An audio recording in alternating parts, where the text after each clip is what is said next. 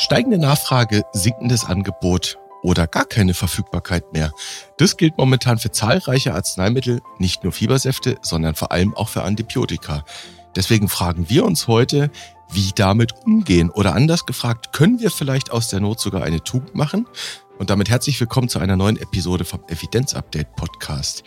Wir, das sind Martin Scherer, Präsident der Deutschen Gesellschaft für Allgemeinmedizin und Familienmedizin, der DGAM, und Direktor des Instituts und Poliklinik für Allgemeinmedizin am UKE in Hamburg.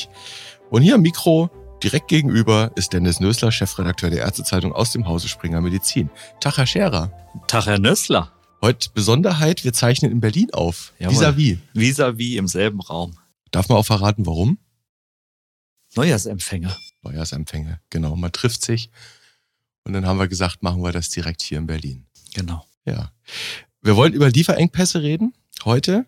Wenn man reinschaut, ich habe das mal gemacht, aktuell in die Lieferengpass-Datenbank des BfArM findet man derzeit 85 Fertigpräparate von Antibiotika, die kaum oder nicht lieferbar sind. Als Grund nennt das BfArM unter anderem die Erkältungssaison und die gestiegene Nachfrage, insbesondere bei Kindern.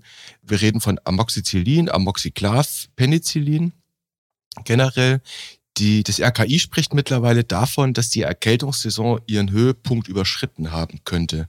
Herr Scherer, könnte sich die Situation dadurch vielleicht wieder ein bisschen entspannen? Zumindest ist die Zahl der Menschen, bei denen ein Antibiotikum zu erwägen ist, geringer. Und dann sind weniger Verordnungen zu erwarten und das entlastet den Nachfragedruck. Hm, okay, also es könnte besser werden dadurch. Herr Scherer, Amoxicillin das ist wohl eins der entscheidenden Problemkinder in der Situation. Vielleicht bauen wir am Anfang nochmal so einen Refresher ein, was denn so eigentlich Alternativen wären. Als Alternative gilt bei Otitis media, bei Rhinosinusitis, bei Husten immer noch Cefuroxim oder auch Cefaclor. Das Problem bei Cefuroxim ist die Bioverfügbarkeit. Es kann zu Durchfällen kommen. Und äh, insbesondere bei Halsschmerzen schaut man dann vielleicht eher auf die Makrolite, auf Claritromycin, auf Azithromycin. Da ist das Cefroxim schon gar nicht mehr ein Second-Line-Medikament. Also für viele Beratungsanlässe, bei denen ein Antibiotikum in Frage kommt, ist Amoxicillin die erste Wahl.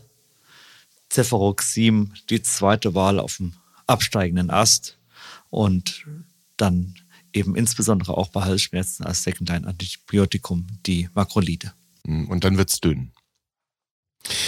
Äh, vielleicht nochmal zurück zu den möglichen Gründen, warum es diesen Engpass gab. Wir haben jetzt schon erinnert daran, dass natürlich Erkältungssaison hochgegangen ist.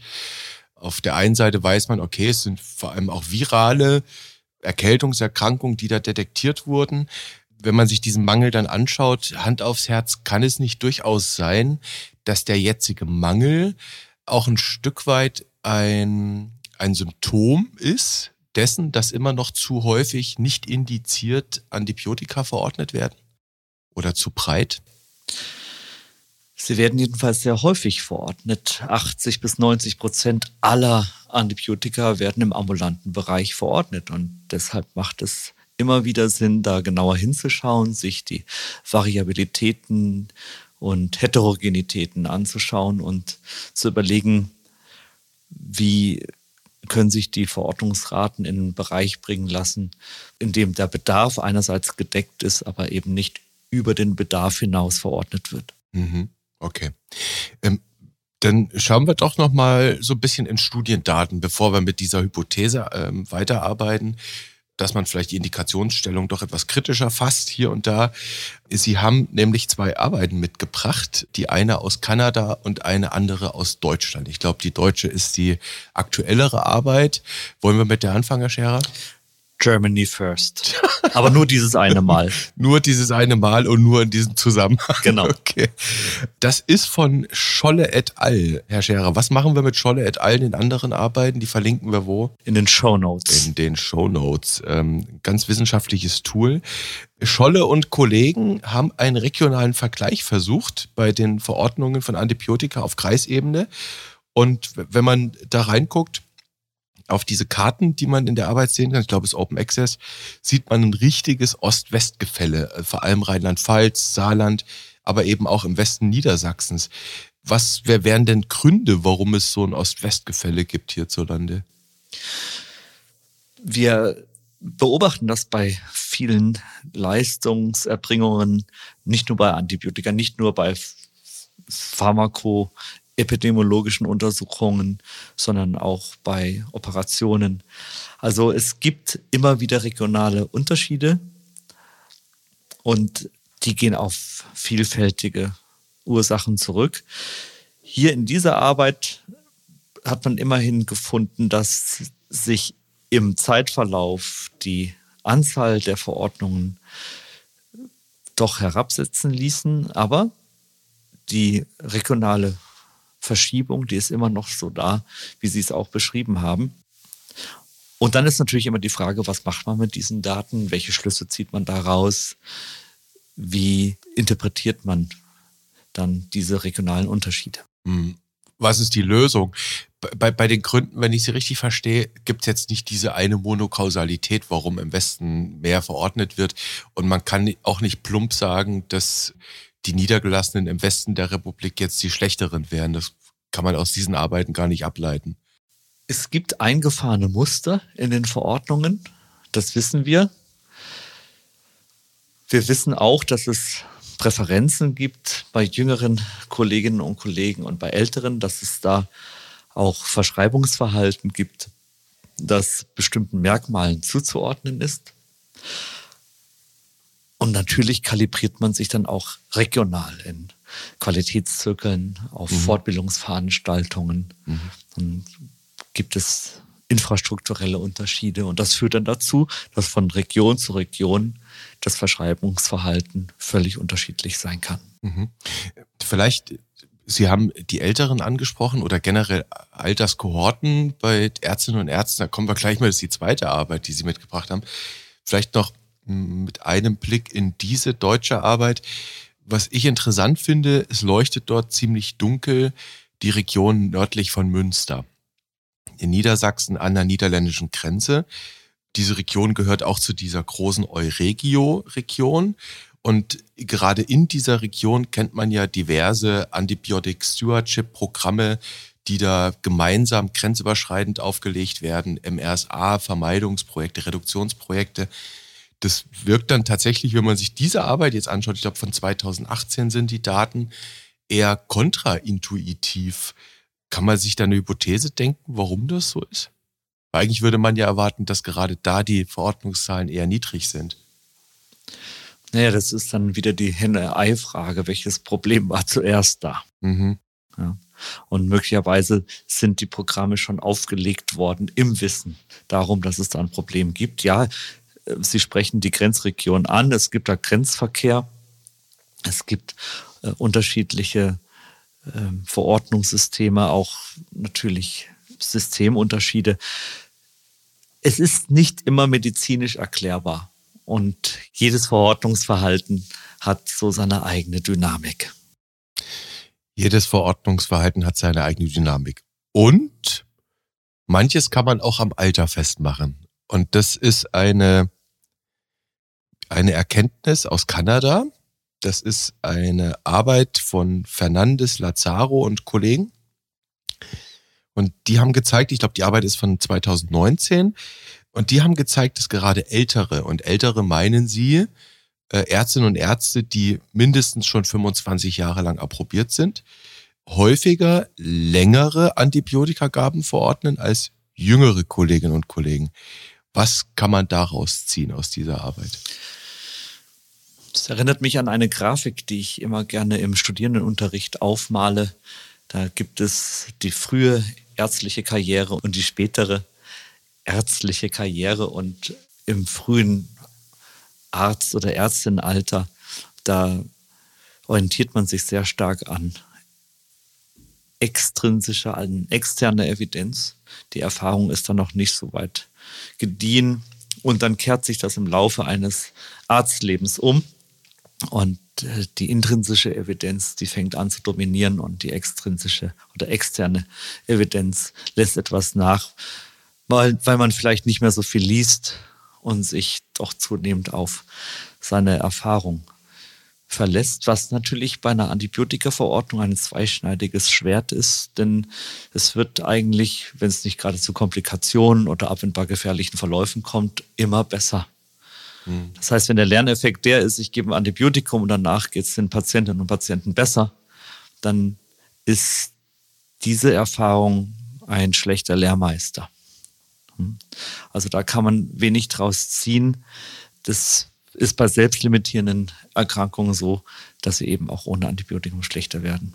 Mhm. Ja, das heißt, ich mache die Erfahrung, es wird besser, egal ob ich eins gebe oder nicht. Aber wenn ich mich einmal eingeschossen habe auf ein bestimmtes Verhalten, dann ist die Wahrscheinlichkeit groß, dass ich es dann einfach weiterführe. Und das hat auch damit zu tun, was wir eben diskutiert haben, regionale Heterogenitäten, mhm. regional akzentuiertes Verordnungsverhalten. Und hier in diesem Fall ist es so, ältere Ärztinnen und Ärzte verordnen länger als die jüngeren. Erinnern Sie sich an Ihre erste Antibiotika-Verordnung im zarten Alter von?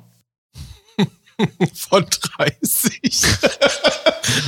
da hat man Ihnen wahrscheinlich gesagt, damals, vor Urzeiten, als Sie noch 30 waren, da hat man Ihnen wahrscheinlich gesagt, nehmen Sie das Antibiotikum zu Ende, bis die Packung leer ist. Egal wie gut oder schlecht es Ihnen geht. Ganz genau. Ja. ja. Und das ist natürlich auch ein Befund oder auch ein Konsultationsinhalt, der sich im Laufe der Zeit verändert hat. Mhm. Also wir wissen jetzt, dass die Packung nicht immer geleert werden muss, mhm. sondern dass man auch früher eine antibiotische Therapie beenden kann. Mhm. Das ist dann ja insofern ein spannender Aspekt, als dass man an der Translation natürlich eine Schraube haben kann. Ne? Also wie, wie schafft man es, diese neuere Evidenz dann überhaupt zu den alten Häsinnen und Hasen, zu den Erfahrenen rüberzubringen? Das scheint ja hier so eine Krux zu sein. Ne? Ganz genau, ja. Mhm. Also im Endeffekt sprechen wir wie so oft, das liegt in der Natur des Evidenzupdates über Wissenstransfer. Mhm. Und könnte man denn wenn man jetzt überlegt, Sie haben gesagt, na gut, die, die Jüngeren, die nicht diesen Erfahrungsschatz haben, die natürlich vor allem das Ausbildungswissen in sich haben, das besteht aus Lehrbüchern, Leitlinien und Co. Und die sind vielleicht noch mehr up-to-date, was aktuelle Evidenz angeht, klar. Wäre das nicht durchaus denkbar, dass man Orte schafft, wo eben auch die Erfahrenen von den Jüngeren profitieren können? Ja, dieser Ort sollte ja eigentlich die industrieunabhängige Fortbildung sein. IAF-Veranstaltungen, Tage der Allgemeinmedizin, DGAM-Kongress, auch die Kompetenzzentren Weiterbildung, wo ja auch Train-the-Trainer-Angebote stattfinden, Mentoring-Angebote, wo die Älteren von den Jüngeren lernen und die Jüngeren von den Älteren, auch die Qualitätszirkel. Also jeder Austausch zwischen Ärztinnen und Ärzten ähm, jüngeren und älteren Alters ist sinnvoll. Sie hörten den Werbeblock von Degam und Hausärzteverband und IHF. Ja, das ist ein Werbeblock für das Wissensmanagement. Ja. Es ist ein Werbeblock für ein ja, sich up to date halten in einem angenehmen sozialen Kontext. Ja, und unbeeinflusst und eben auch kritisch. Ja. Klar. Und oft ist es ja auch so, dass in diesen Fortbildungen noch sehr viel mehr passiert. Da passiert ja auch Empowerment und eine Form von Bestätigung, die man so im Alltag nicht unbedingt mitgeliefert bekommt. Hm. Und nochmal nachgehakt, speziell, also bei den, bei den Fortbildungen, das liegt ja auf der Hand, klar, aber da auch überlegt, äh, dass man strukturell wirklich jüngere und ähm, erwachsenere Generationen wirklich zusammenbringt und sagt, lasst mal beide voneinander lernen ja, wenn Sie sich die Veranstaltungen so angucken und manche von diesen Veranstaltungen werden ja auch von der Ärztezeitung begleitet, dann mischt sich das schon ganz von alleine. Mhm. Das ist das Schöne. Mhm. Und ja, ich kann Ihnen jetzt nicht äh, Daten liefern, wie der Altersdurchschnitt genau ist, aber prima vista finden Sie da alle Altersgruppen vertreten. Hm. Ich, ich erinnere mich, jetzt sind wir halt mit einem Werbeblock drin, ist dann ja auch mal, ist ja auch mal okay, dass man das macht. Es gibt ja diesen Werkzeugkasten zum Beispiel. Mhm. Ist jetzt weniger so die wissenschaftliche Fortbildung, sondern eher so die, wie mache ich meine Praxisorganisation. Und da sind ja vor allem auch jüngere Ärztinnen und Ärzte Referenten Und ich erinnere mich an eine Fortbildung in Mannheim vor etlichen Jahren.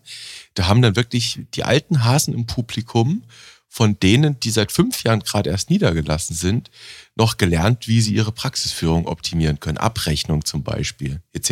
Ja, gerade der Werkzeugkasten ist ein gutes Beispiel dafür, wie junge Ärztinnen und Ärzte aus der Quälerei mit Formularen heraus mhm. dieses Thema für sich neu erarbeitet haben und in einer beeindruckenden, unterhaltsamen, aber auch seriösen Art und Weise dann aufbereitet haben. Mhm, das war die Geburtsstunde Freude mit Formularen. Ja. ja. Kommen wir zurück zu den Antibiotika. Bleiben wir noch mal kurz bei dieser kanadischen Studie, Herr Scherer. Ist eine kanadische Arbeit. Das sei an der Stelle noch mal betont. Kann man das so ohne weiteres für uns übernehmen? Das war doch glasklar eine Suggestivfrage. Würde ich nie stellen. Man kann es natürlich nicht ohne weiteres übernehmen, schon gar nicht aus Nordamerika, Kanada, USA, weil da die Komplikationsangst bei bakteriellen Infekten deutlich größer ist als bei uns. Sie kennen all die Parolen, die es da gibt. Better safe than sorry. Mhm. Und äh, insbesondere die Angst vor Streptokokkenkomplikationen, vor rheumatischem Fieber. Wir wissen, wie selten das ist. Es gibt es, aber es ist selten. Diese Angst ist da natürlich deutlich größer.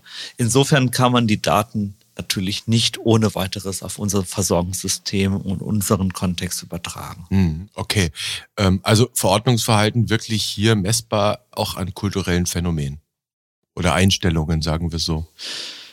Messbar an kulturellen Phänomenen, Einstellungen, sagen wir mal gemessen unter dem Einfluss mhm. von Einstellungen. Mhm. Okay. Versuchen wir, Herr Scherer, aus der Not eine Tugend zu machen, aus dem, was wir uns jetzt angeschaut haben, die beiden Arbeiten, wo man regionale, auch gesellschaftliche Unterschiede finden kann, auch Erklärungen dafür herleiten kann.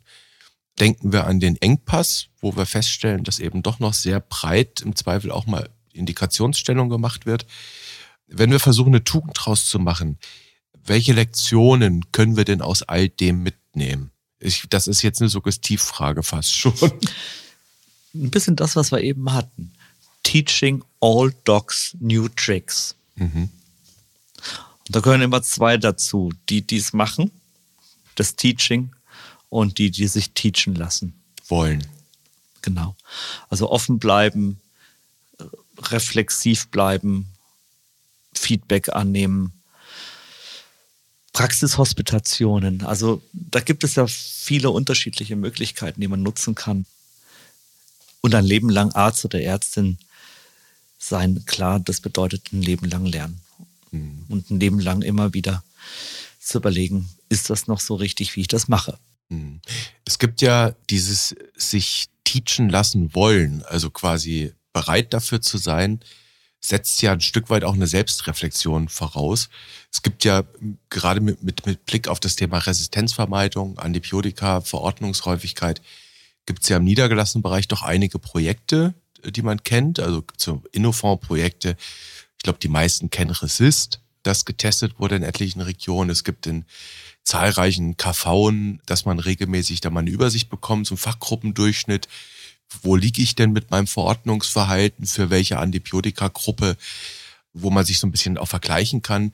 Sind das gescheite Tools, um so eine Vigilanz zu fördern oder ein Verständnis dafür, um die Leute vielleicht auch zu triggern, zu sagen, ja, ich habe mal Bock, mich da teachen lassen zu wollen?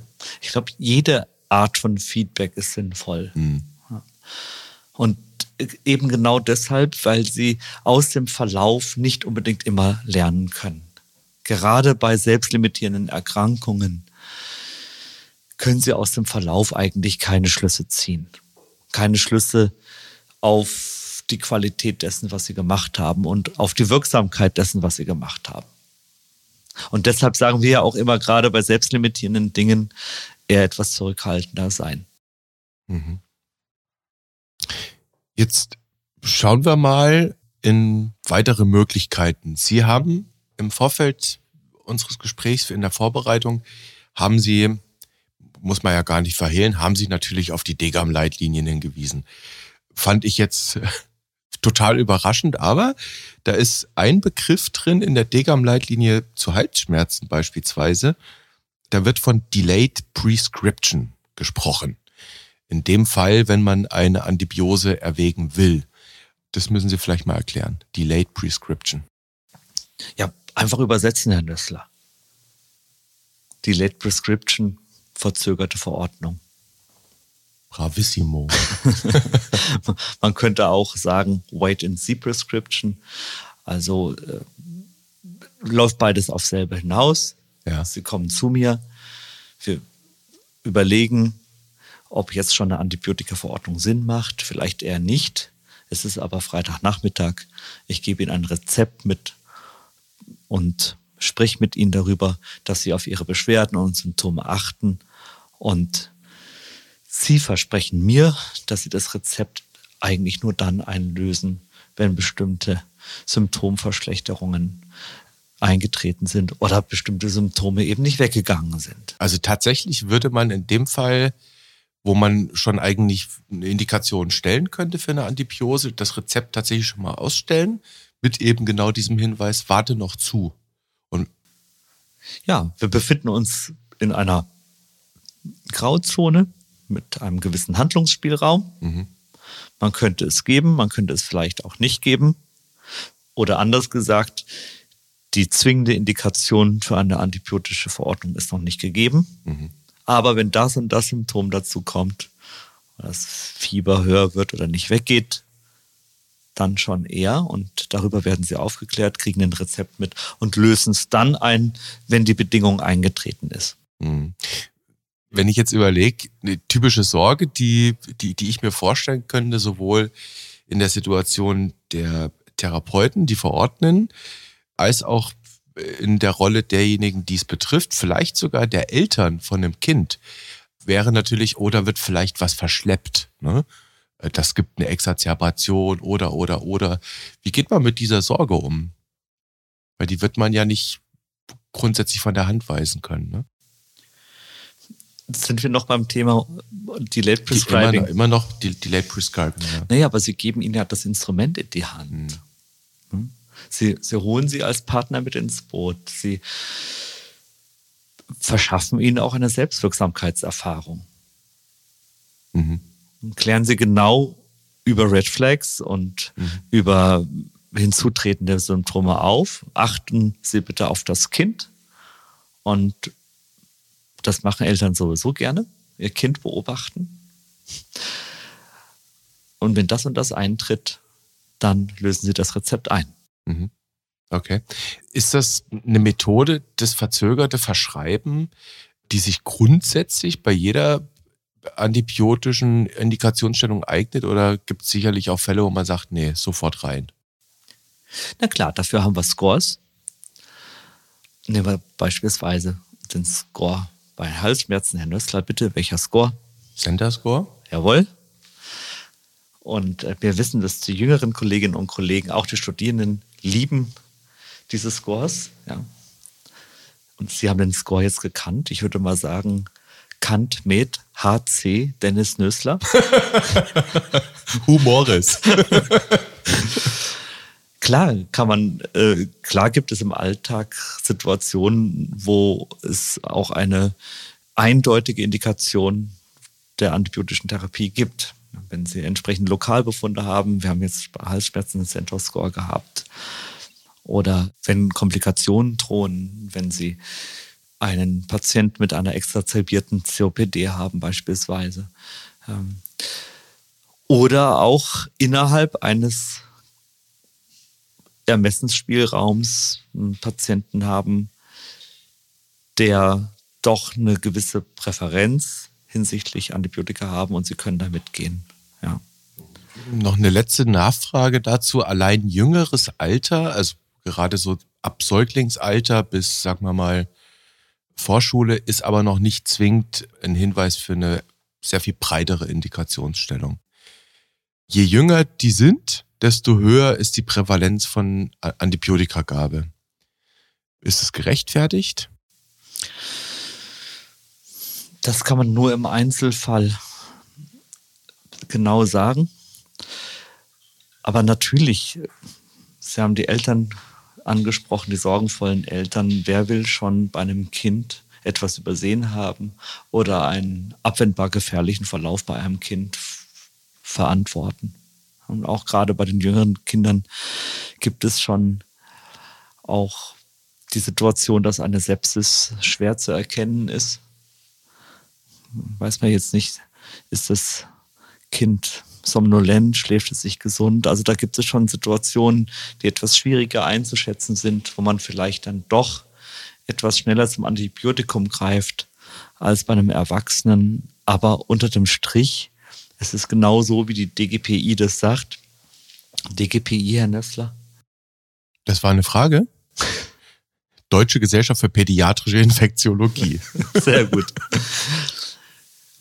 Es muss eine rationale ähm, Antibiotikatherapie angestrebt werden und gerade, und das ist im Grunde genommen die Quintessenz unserer heutigen Episode, gerade die Heterogenität im Verordnungsverhalten zeigt, dass da einfach Raum für Verbesserungen ist, immer noch, obwohl in den letzten Jahren die Verordnungsraten sukzessive runtergegangen sind.